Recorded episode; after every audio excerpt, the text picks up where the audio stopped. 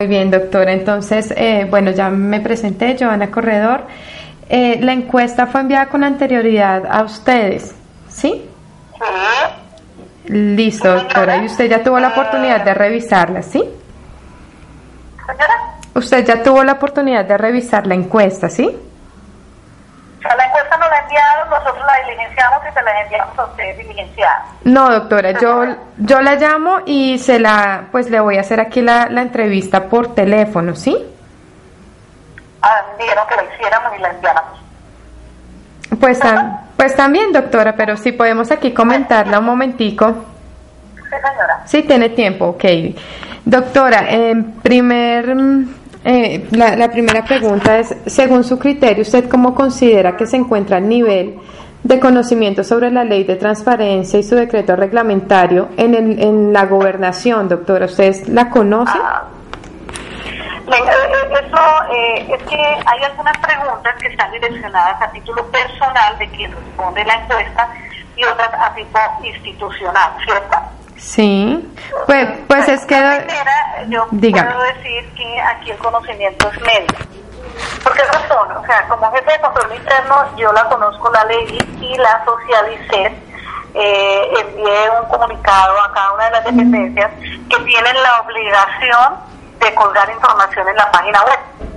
Sí. Entonces, aquí igualmente eh, a comienzos, a finales del año pasado, mm, se mandó, o a, a comienzos de este año también se mandó a, por lo menos a la Secretaría de las TIC, a Administrativa, que es todo lo de recursos humanos, a Planeación, que tiene que hacer toda la publicación del plan de acción, bueno, de los mm, proyectos registrados en, en el Banco de Programas, a Hacienda, así sucesivamente. Es una revisión de quienes tendrían que presentar informes y les mandamos la, la, la le hicimos la recomendación de que le dieran el capítulo 2 de la ley 17, donde señalamos eh, lo que le afectaba a cada quien. Entonces En- yo pienso que hay un conocimiento médico. Pero por parte suya y usted fue quien se encargó ahí en la en la gobernación de socializarla, según lo que me comenta, doctora, ¿entiende? Sí, señora. Sí. Sí. Y os- ustedes han recibido capacitación o acompañamiento de alguna algún ente nacional, de pronto, algún señora. seminario, Nunca. procuraduría. Y, y hemos hecho, mira, no, no, no tenemos ningún, no hemos no participado en ninguna capacitación. Le hemos hecho invitación a la Secretaría de Transparencia para que nos acompañen a nosotros. Nosotros tenemos un evento aquí que se llama Encuentro Región Llanos, donde vienen los jefes de control interno de las gobernaciones de los departamentos que forman la región Llanos y todos los jefes de control interno de las entidades eh, de las alcaldías adscritas al META de los institutos descentralizados del orden nacional que tienen asiento acá en el META, en Villavicencio, eh, de los institutos descentralizados y hemos eh, invitado a la Secretaría de la Presidencia para que nos acompañen en esos eventos y vengan a, a darnos capacitación. Y- Hacemos la Feria de la Transparencia y tampoco nunca nos han aceptado una invitación. No han tenido respuesta de ningún ente. Ah, no, respuesta de que no, de que, de que no, de que el, el secretario no está, no tiene disponibilidad. Mm, entiendo, doctora. ¿Qué metas plantea o qué acciones se pre- prevé adelantar la gobernación en el corto y mediano plazo respecto a las obligaciones que define la ley 1712 y el reglamento de, reglament- el decreto reglamentario, doctora? Bueno, a, corto plazo, pues entonces lo que decíamos, la revisión de la ley, eh, donde pues igualmente se le ha solicitado a cada secretaría a través de un escrito que eh, pues es una ley que nos tenemos que comenzar a aplicarla, ¿no? Sí. Eh, la notificación a cada uno de los responsables de su aplicación y desde la Oficina de Control Interno ya a mediano plazo el seguimiento eh, y cumplimiento de la aplicación de esta, de esta ley. Entiendo. Doctora, eh, considerando la situación actual del departamento, ¿qué perfiles o roles o qué red de trabajo considera debe conformarse al interior de la gobernación para la implementación de la ley? Es decir, de pronto eh, proponer un comité interno que Sí. se encargue Sí, del mira, tema. Entonces, eh, eh, eh, establecimos que sería bueno eh, que igualmente dentro de la metodología establezcan que se conforme un comité de transparencia eh, con la participación de las diferentes secretarías eh, adscritas a, pues, al nivel central de la administración departamental bajo la coordinación de la Secretaría de las TIC o de la Secretaría de Planeación. Sí. Eh, ¿Por qué bajo la coordinación de estas dos secretarías? Porque pues esto está muy ligado a eh, los procesos estratégicos, ¿cierto? Y a las TIC pues que tiene que ver con todo eh, las políticas de comunicación y de divulgación. Entiendo. Y de tecnología. Pues, sí, señora. Doctora, según su criterio y conocimiento de procesos anteriores similares, ¿qué rol deben desempeñar las entidades del orden nacional para apoyar el proceso de implementación de la ley? Bueno, primero que todo, deben de tener un acompañamiento en la, para hacer la discusión y la promoción de la, de la ley, ¿cierto? Sí, señora. Eh, igualmente debe haber un acompañamiento eh, tanto eh, también para la implementación de la misma y la verdad es que ha sido pues, muy deficiente. No lo hemos tenido. No lo han tenido. ¿Y de qué entidades, doctora, esperan ese acompañamiento? pues quienes lideran a nivel nacional la, la, la, la ley, la ley de transparencia y acceso a la información eh, pública es la Secretaría Presidencial de la Transparencia. Sí, señora. Consideramos que debe ser, la, eh, pues en cabeza de ellos está. Ellos deben de dar toda la generación, generar una política eh, nacional y para que sea pues igualmente aterrizada en lo, local, en lo territorial, pero que tengamos pues, el acompañamiento y la socialización de parte de ellos. Ok. Doctora, según su criterio y su conocimiento de, de la entidad, de, de, de, la gobernación y de la comunidad, ¿qué mecanismos pueden apoyar la apropiación y sostenibilidad en el tiempo de la adopción de, de esta ley de transparencia? ¿Usted qué considera? Bueno, yo considero que debe haber una concurrencia tanto nacional como departamental a los municipios a través de asesorías y de acompañamiento. Eh, en, cada, pues, la, el, la concurrencia departamental debe ser a través de las asesorías permanentes y el acompañamiento que se debe de, de hacer a, a los municipios para esta implementación. Bien. Doctora, ¿qué factores críticos considera usted que asegurarían el éxito en la implementación de, esa, de esta ley ahí en la en el departamento? Bueno, primero una difusión. Eh, sí. De verdad que se debe hacer una mayor difusión que sea amplia y permanente eh, de la ley um, y la aplicación de, de espacios, eh, ampliación de espacios de participación de la comunidad a través de qué? De, de la misma eh, veeduría ciudadana, en el seguimiento, en la implementación de los mecanismos de acceso a la información. Que son como tres aspectos, ¿no? Primero sí. toda la discusión, sí. amplia y permanente de la ley, eh, igualmente para que tanto los empleados públicos, los que tienen que aplicar la ley, lo conozcan, pero igualmente la comunidad eh, pueda generar, se puedan crear o puedan solicitar esos espacios eh, de participación. Bien. Doctor. Para um, hacer un acompañamiento en la implementación e igualmente para que hagan un eh, seguimiento eh, de la implementación. Ok.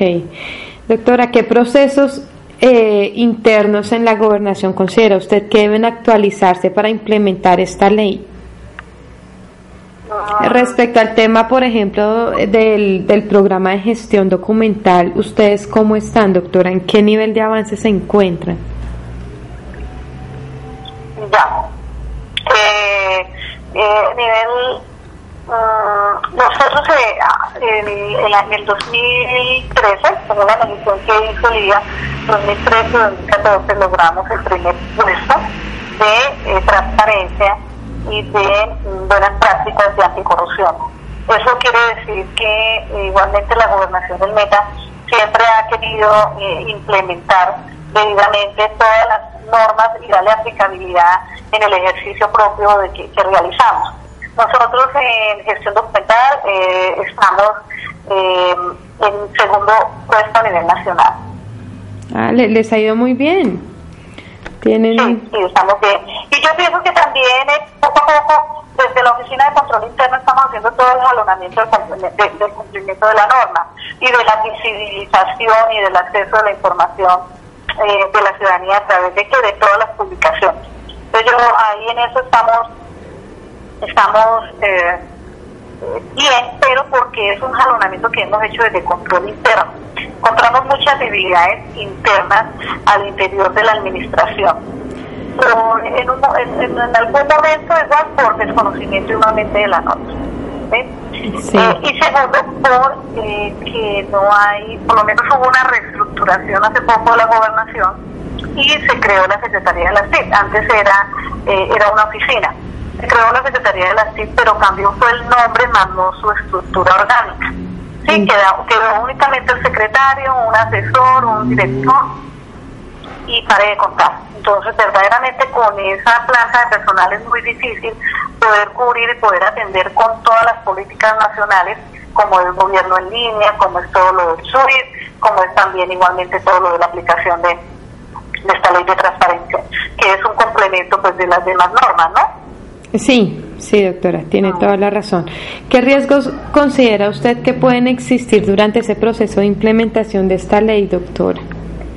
Bueno, los riesgos están dados un poco hacia el cambio de gobierno en este momento, el cambio mm, de gobierno que lleguen nuevos funcionarios, personas que no están vinculadas con el sector público y no tengan conocimiento de las normas, ¿cierto?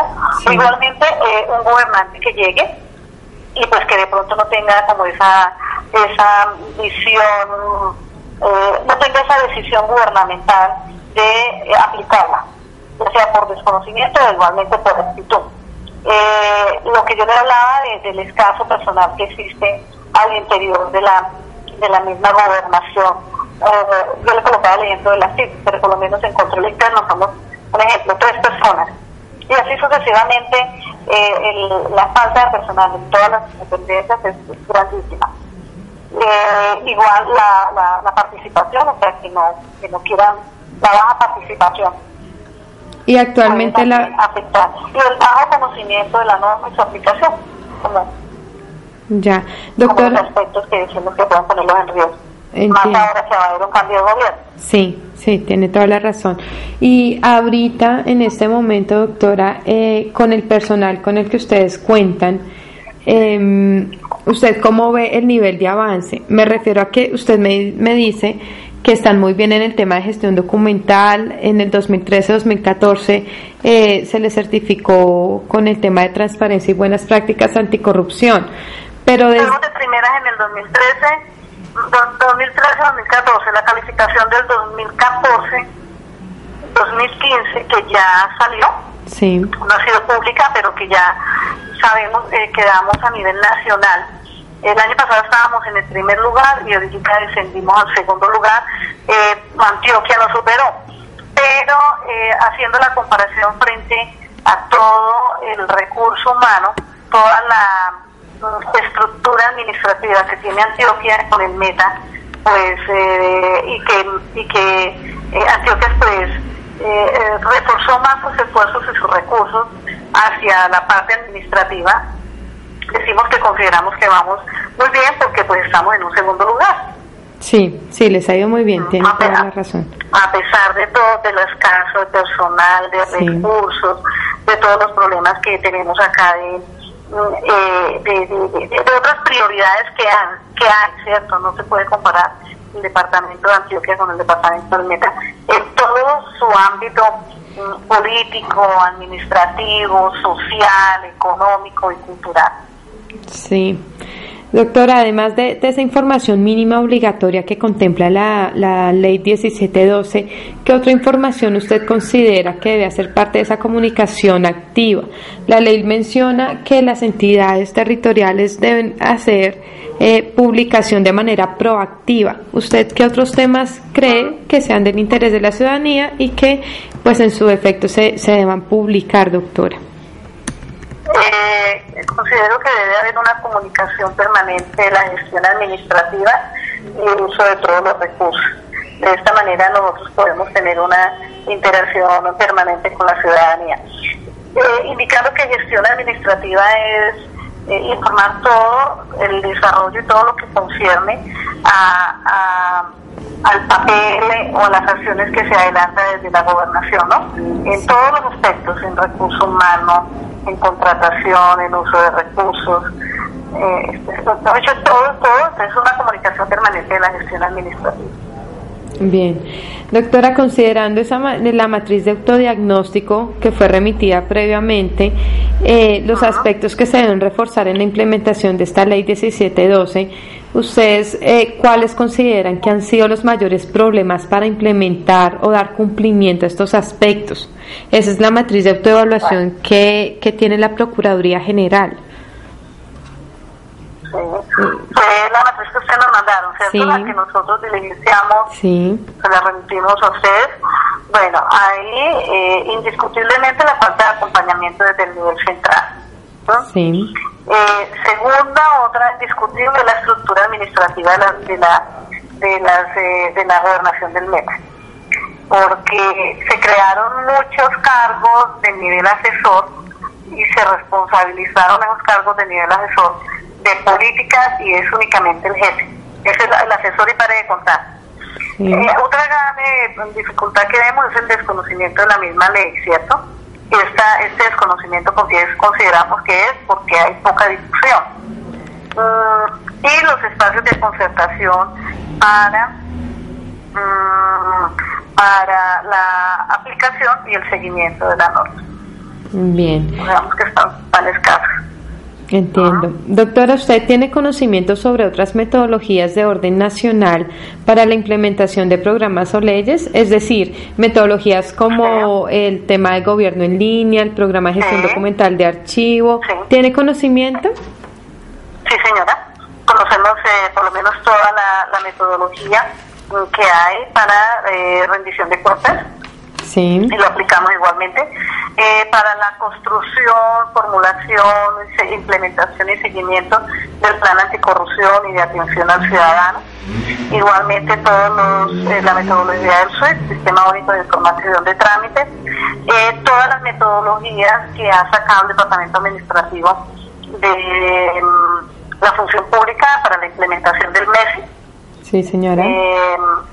Y pues igualmente, lógicamente eh, tenemos conocimiento de la metodología de gobierno en línea y gestión documental. Y todo esto lo jalonan y lo, lo ponen en marcha al interior de la gobernación desde la Oficina de Control Interno también, ¿sí?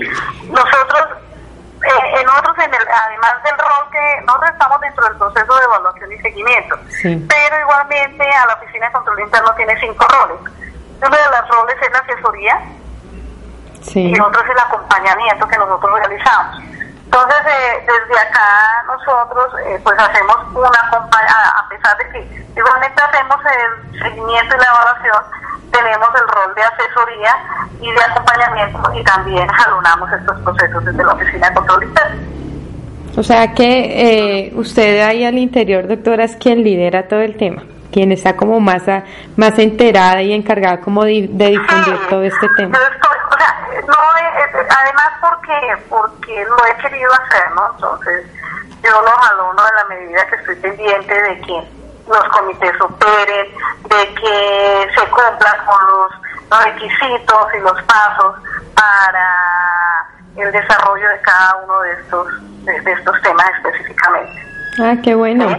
Qué bueno, doctora. Tiene una labor ahí al interior muy juiciosa. pues por eso yo pienso que el gobernador me mandó esto pues todo este tema, todo lo que tiene que ver, eh, pues fue el enlace que él determinó para que fuera entre la gobernación del Meta y entre ustedes, em, para poder suministrar la información y pues para poder jalonar y diligenciar toda la información que ustedes requieren. Muchas gracias. Pero la verdad es que esto ha sido como una iniciativa propia y lo que yo he hecho es que me he cargado muchísimas, muchísimas tareas y muchísimas responsabilidades porque pero es que igual, eh, el, gobernador es una persona, Alajara, no sé si usted lo conoce o escuchado hablar de Sí, sí, señora. Es una persona que ha querido eh, aplicar las buenas prácticas de gobierno en su administración. Eso es lo que lo ha llevado y nos ha permitido eh, ocupar y ganar premios a nivel nacional. Y él desde que llegó, dijo, yo por lo menos quiero ir más allá de lo que establece la norma yo quiero eh, también eh, darle la oportunidad a la ciudadanía que con antelación sepa qué es lo que nosotros vamos a ejecutar eh, durante toda una vigencia. Entonces, eh, colocamos, nosotros inicialmente lo, habíamos definido como una, una ruta de información, pero después lo convertimos en una feria de una feria de transparencia y en esa feria es donde se presenta toda una, lo hacemos en los dos primeros meses de cada año y la ciudadanía ahí puede consultar y saber cuáles son las obras que se van a ejecutar durante ese año, cuáles son los rubros que se van a ejecutar, cuál es la modalidad de contratación, cuáles son los proyectos que están radicados, o sea, toda la información de lo que se va a hacer. Más que rendir una cuenta de lo que se hizo, que también lo hace, pero también eh, ha querido ser transparente en ese aspecto y de poder dar a la ciudadanía eh, con antelación eh, pues una información eh, eficaz y eficiente específicamente. Doctora, este, esta iniciativa de la Feria Transparencia se dio a partir de, de cuándo? La comenzamos a realizar a partir del 2013, ¿no? la hemos hecho. En el 2012 pues quisimos dar como todos esos... Mm, esas eh, buenas líneas de gobierno, ¿cierto? Y desde el 2013 comenzamos a ejecutarla. Nosotros la hemos ejecutado 2013, 2014 y 2015. ¿Y, ¿Y cómo les ha ido con la participación de la ciudadanía, doctora? Muy bien, muy bien, porque nosotros la hacemos aquí, eh, afuera de la gobernación queda la plazolita Los Libertadores, que es un punto muy visible de la ciudad, porque queda es en el puro centro, al pie de la catedral, y con antelación nosotros hacemos desde un mes antes em, toda la difusión, tanto eh, a los municipios como aquí mismo en Villavicencio, y ese día pues están todas las dependencias de la administración departamental en un stand en atención y en comunicación con la ciudadanía. Además de la, de la, de la Feria de la Transparencia hay una, hay una carta que se llama oferta institucional y hay otra carta que se llama eh, la Carta de Saberes en esa carta de saberes eh, igualmente se organiza una programación para que cada secretaría o instituto descentralizado dé a conocer a la ciudadanía mm, algún proyecto que ha sido eh, considerado eh, como exitoso o, de o, novedoso. Nosotros, por lo menos, se creó un tablero de control para que cualquier persona pueda entrar y revisar en ese tablero de control el estado de una obra. ¿sí? Por lo menos que ya se sabe que se va a iniciar eh, una, una pavimentación en, en, el corregimiento tal de tal municipio. Si alguien necesita saber, entonces ahí puede entrar y mirar si ya cuando sale la licitación, cuando se ya adjudicó, cuando se hace de inicio, cuando la obra se entrega, cómo va el avance de la obra. Entonces, eh, cosas así novedosas se presentan ahí en esa, en esa carta de saber. Doctora, y ustedes con este tema de esta feria de transparencia que me parece muy novedoso, no, no la conocía, eh, ¿ustedes miden el impacto a la comunidad? Es decir, ¿miden la, la, la, cantidad de ciudadanos de pronto que participan en la feria o ustedes incluyen esto dentro de la rendición de cuentas? Nosotros tenemos eh, un formato eh, el cual debe ser diligenciado por el por el, por el funcionario que el, la persona llega a pedir información a su stand. Pero además, si llega a su stand y ya viene con la manilla que se le coloca, quiere decir que ya estuvo en otro stand en la feria y que también pidió información y esa persona no se registra. O sea que una persona eh, puede entrar eh, a la feria y visitar todos los, pedir información en varios... Mm, en varios están y solamente lo registramos una vez. Ah, qué bueno. Entonces ah. llevan control completo de, del tema de la participación ciudadana. A esa feria es que hemos invitado, por lo menos en la primera feria quisimos hacerle una invitación, eh, quisimos hacerle invitación a, a la Secretaría de la Transparencia para que viniera. Eh, igual todos los años nosotros hacemos una reunión, de un control, una, un encuentro de jefes de control interno. Sí. Ángela. Ay, perdón, un minutito. Tranquilo. Así me llama. Eh, eh, en esas reuniones de jefes de control interno, lo que yo le digo, nos, nos reunimos más de 80 jefes de control interno y, y, es para que ellos recojan toda esa información y se la lleven para su localidad y allá comiencen pues a aplicarla, a replicarla al interior de su de, su, de, su, gobernación, sí. Pero pues tampoco hemos tenido así como el acompañamiento. Entiendo. Doctora, ya a partir de, de pues de yo, todo... yo por lo menos digo, yo por lo menos digo, yo en el 2012 fui a varios eventos que, que convocaba Antioquia. Yo lo veo con tristeza, de verdad que en Antioquia está la directora nacional del Departamento Administrativo de la Función Pública, está eh, el de Transparencia, está el ministro de no sé qué, y nosotros hacemos esos eventos y invitamos a toda esa gente, a todos los los, altos cargos del orden nacional y no los tiene nadie. Nos mandan cartas excusándose. No, que porque con antelación tienen otro evento, o que en la ciudad, o que ya están comprometidos para otra ciudad, o que están fuera del... Bueno, cualquier cosa y, de pronto pues, nos mandan un tercero, pero bueno, por lo menos a veces mandan a alguien, pero a veces se excusan y no mandan a nadie. Les decimos como si hay prioridad como para otras, para otras ciudades, ¿no? Sí. Pues uno sabe que son metropolitanas y que de pronto pues tienen mayor, eh, mayor atractivos eh, en todo sentido de la palabra ir a Antioquia, por lo menos ir a Medellín que venir a Villavicencio. Pero no debe ser así, me parece que, que, debe de haber eh, equidad en, ese tema. Igualdad en ese trato, tienes razón, doctora.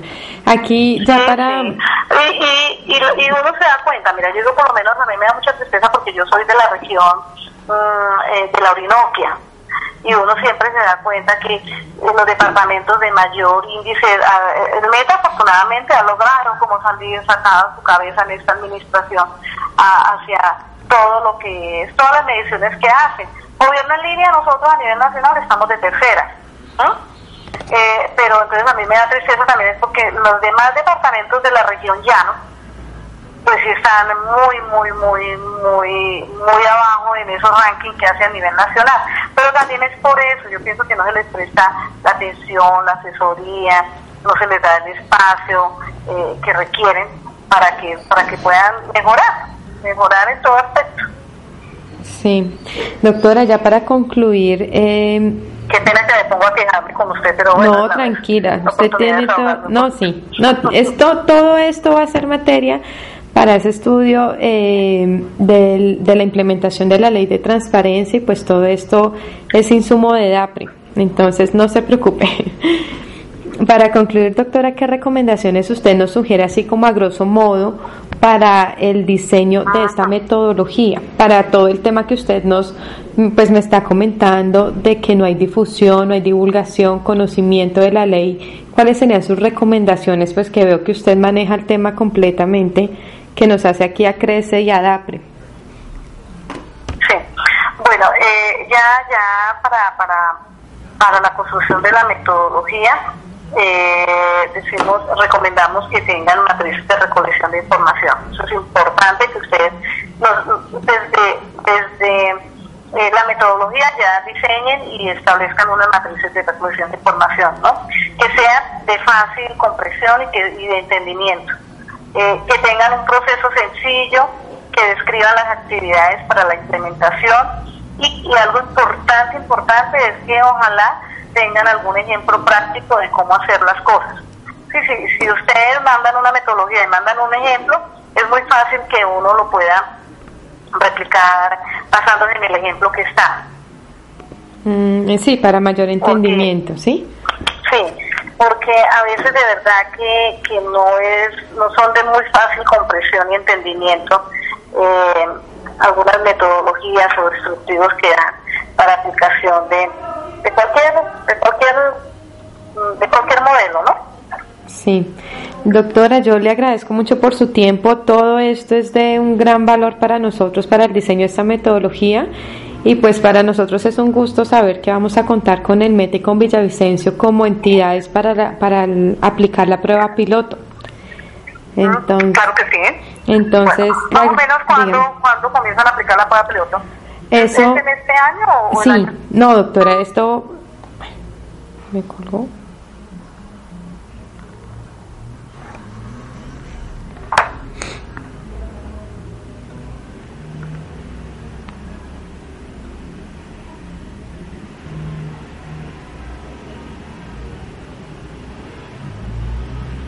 Un correo de voz.